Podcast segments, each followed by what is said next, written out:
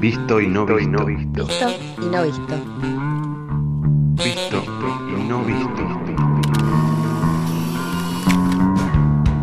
Conversaciones sobre fotos. Conversaciones sobre fotos.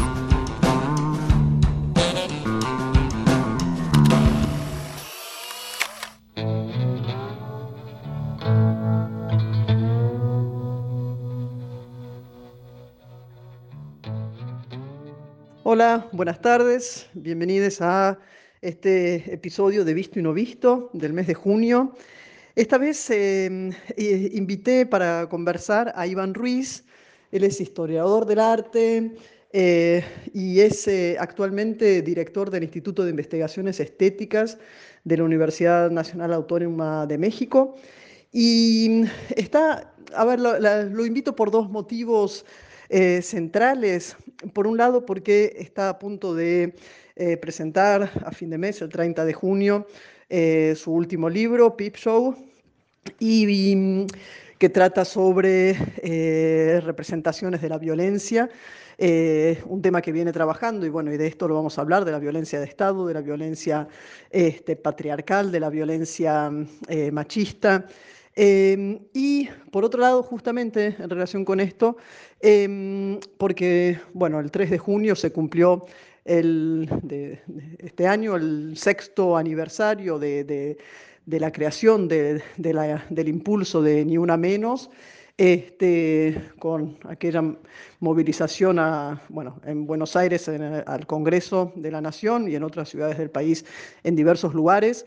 Y bueno, y mi, intención es eh, quizás empezar, a dejar para el final el futuro libro o este, esta futura presentación de Pip Show, el libro de Iván, para, lo último y empezar, ¿no? a raíz de este, de este aniversario de Ni Una Menos, a conversar, Iván, sobre el trabajo que vos has hecho sobre la representación eh, fotográfica y no solo de los feminicidios en México. Bienvenido y muchas gracias, Iván, por estar acá con, conmigo conversando. Hola, Verónica. Muy buenas tardes. Buenas tardes a todos los, los y las escuchas en, Buenos Aires y en diferentes latitudes. Yo los saludo desde acá, desde la Ciudad de México, en un día nublado, un día muy propicio para reflexionar justamente sobre esta invitación que, me acabas, bueno, que me hiciste el día de ayer para pensar eh, no solamente sobre el, tema de la violencia en general, que es efectivamente un tema que he trabajado durante más de una década ya y que aparece este libro que acabas de mencionar, Pip Show. Eh, lo, lo, presentamos el próximo 30 de junio en el canal de YouTube de Estéticas. Pero bueno, es el tema de la violencia y de la imagen es algo que me concierne como historiador del arte, como ensayista, como curador en diferentes escenarios y plataformas en las que he intervenido pues de manera decisiva para, marcar un pronunciamiento básicamente de, ciertos artistas o ciertos, eh, digamos, eh, practicantes documentales que se mueven en diferentes escenarios y que producen un disentir o que producen una, eh, una narrativa alternativa a la configuración de la violencia de Estado. Entonces, bueno, em, justamente cuando me haces esta invitación para Visto y No Visto y me comentas que es un, programa radiofónico que tiene una, audiencia, una escucha bastante plural, donde no hay una jerarquía, eh, digámoslo así, académica, bueno, yo me siento muy confortable porque eh, realmente he perseguido, independientemente de los cargos o del cargo de funcionario que actualmente ocupo, eh, que es como director del Instituto de Investigaciones Estéticas. Eh, independiente o paralelo en él, he desarrollado una, un trabajo ensayístico y, y, me parece muy pertinente justamente eh, tu, digamos, como tu indicación para, para, pensar en quién va a estar escuchando este, esa conversación y, y plantearlo desde esta inserción que tú haces con el clip sonoro, con la, charla entre tú y yo, evidentemente, y con el universo de las imágenes. Entonces yo mi propuesta inicial sería centrarme específicamente en el abordaje del feminicidio y propongo tres, eh, tres elementos fundamentales. Por una parte, la canción de, donde está invitada Mon Laferte, una, una cantante de pop chilena, por los auténticos decadentes, es un featuring eh, que se llama Amor. Eh, por otra parte, el, el, fotolibro de Cristóbal Olivares, eh, un, fotógrafo chileno, que se, que se titula precisamente A Diagonal Mor, que aborda los feminicidios, y a final de cuentas una gama muy amplia pues de lo que implica la violencia de género, la violencia de Estado, en fin, como estas aristas son las que me gustaría platicar contigo a partir de estas tres inscripciones muy puntuales. Buenísimo, Iván. Si te parece, vamos a empezar con, con lo de, mm, Cristóbal Olivares. Eh, acá, bueno, después yo te voy a hacer saber también, vos quizás ya los conoces, algunos trabajos también de, de, de argentines sobre, sobre el tema pienso en Rosana Simonazzi y en, también en un fanzine o en, una, o en un pequeño fotolibro que hicieron este, Sebastián Pani y Belén Grosso sobre las mujeres quemadas. Pero antes, antes quisiera, y antes de darte eh, rienda suelta, quisiera marcar dos cosas que dijiste que me parecen súper interesantes. Bueno, dijiste artistas y enseguida, como me retomaste, dijiste practicantes documentales. Eh, y otra cosa que casi puede ir en paralelo con esto, que hablaste del público que podía tener eh, FM La Tribu, que tiene FM La Tribu, que no es meramente un público, por supuesto, académico, sino muchísimo más amplio y diverso, múltiple y en diferentes lugares, no solo en Buenos Aires, por supuesto. Eh, y, y, tu propia práctica, que también, porque hay, hay ¿no? siempre una pregunta, y te la han hecho varias veces y nos la hacemos siempre, ¿cuál es la eficacia de la, de la imagen inscripta o que circula en un espacio artístico? o cómo deberían ser estos canales para estas imágenes para que tengan una, una aceptación, una difusión, un, un, una verdadera potencia pública este, para, para, despertar, iluminar, eh, criticar, reflexionar, eh, más allá de los pequeños ambientes donde circulan las obras artísticas. Entonces, este movimiento que existe entre que dijiste artistas y enseguida dijiste este, practicantes documentales y después enseguida hablaste de tu propia eh, labor que no es solo ensayística, sino que también te has visto involucrado en acompañar artistas en hacer su trabajo, artistas o practicantes documentales en hacer su trabajo, me parece que va a desenvolver también una serie de cosas interesantes. Pero te doy pie ahora. Sí, pero pues eh, iniciemos con Cristóbal Olivares. Yo es la, primera vez que visité eh, Chile, fue por una invitación que me hizo una, una colega que es Mane Adaro para participar en un simposio que se llamó Violencia Política y de Género en Latinoamérica, representaciones críticas desde el arte y la violencia. Eso fue por 2016.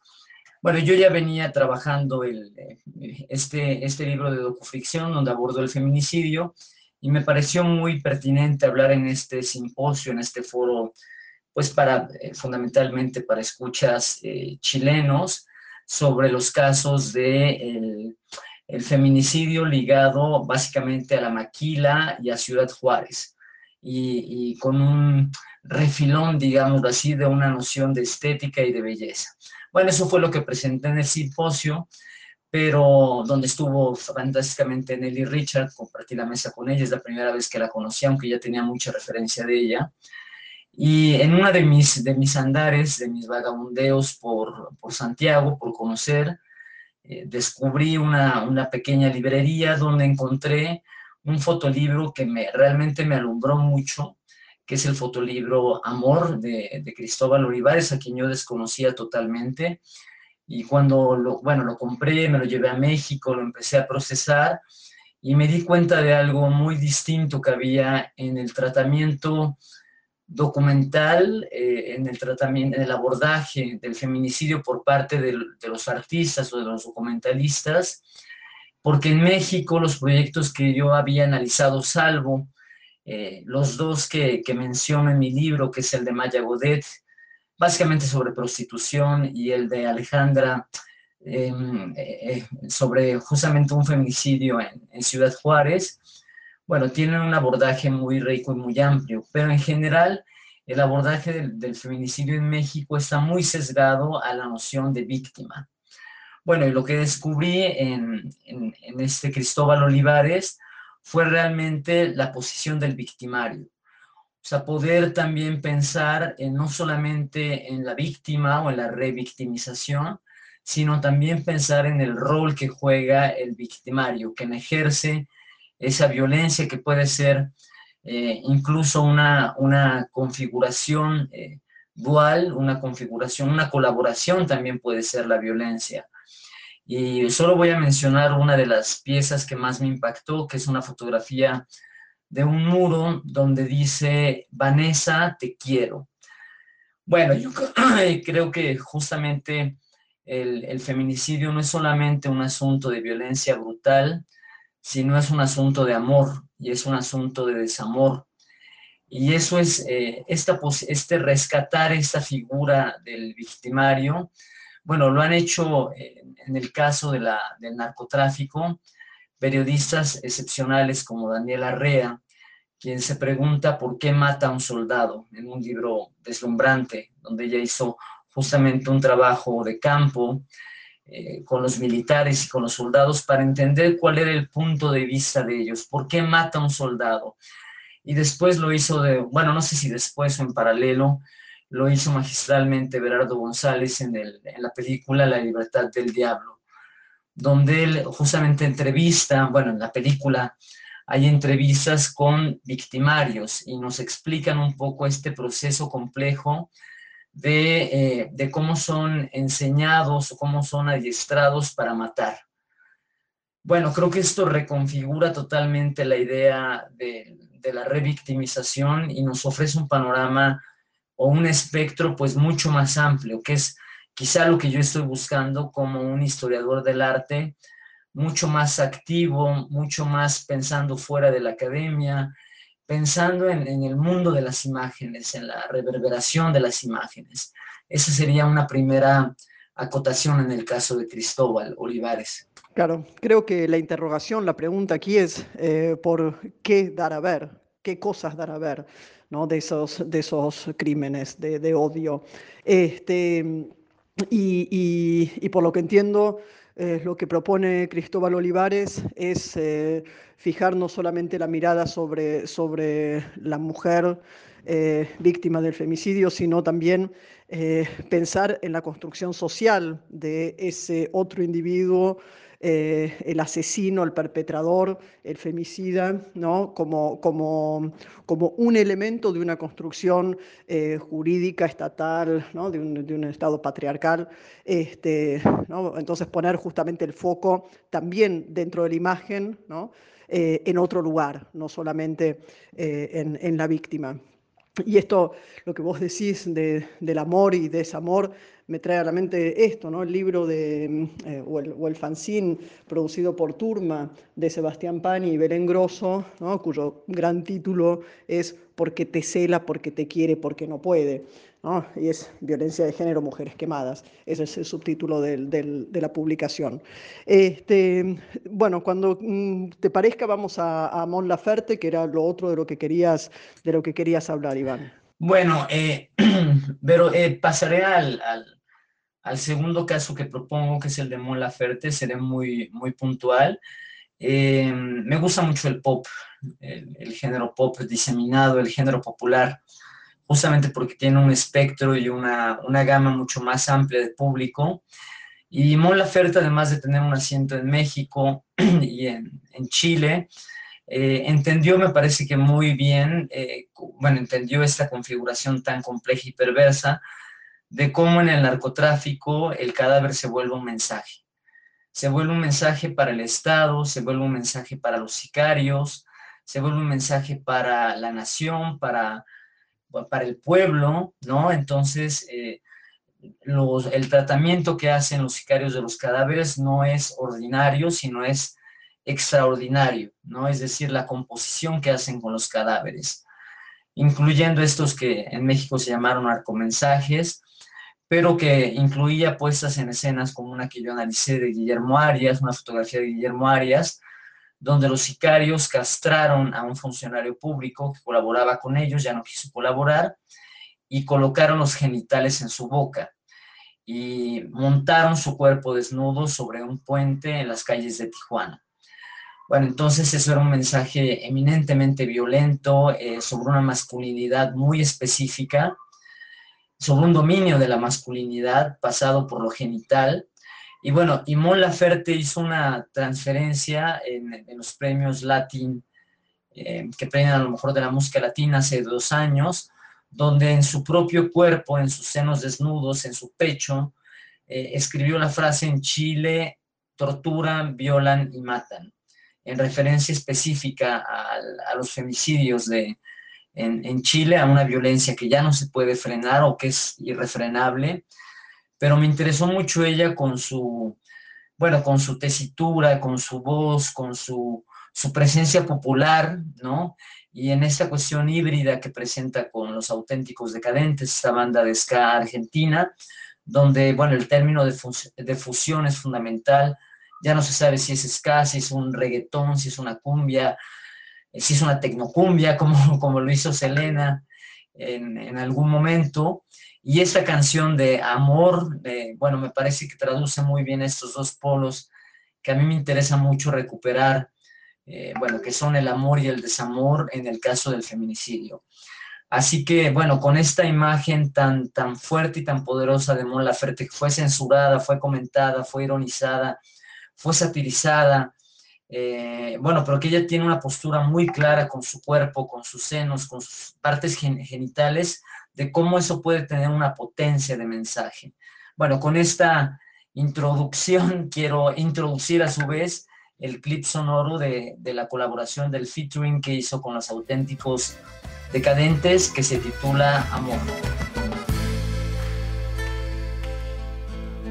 cansado de buscar y herido en mil fracasos, había decidido caminar en soledad, sin pena ni pasión, y en eso apareciste, todo cambió.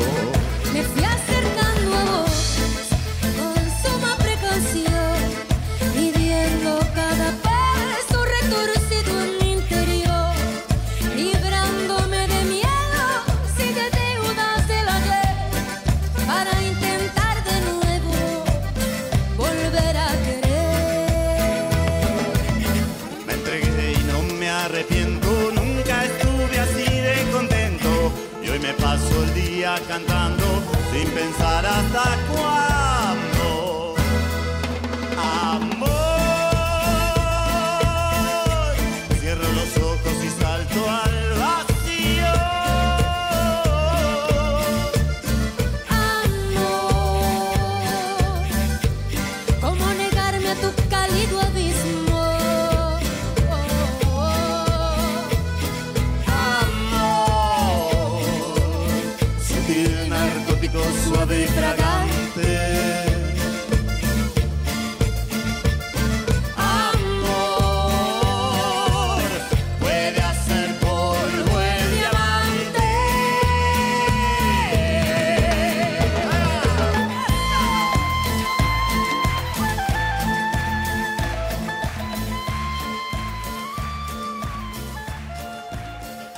Em, respecto del cuerpo o sea, y cómo, cómo Mon Laferte emplea su propio cuerpo como para, para, ser el soporte de un mensaje muy explícito y muy claro.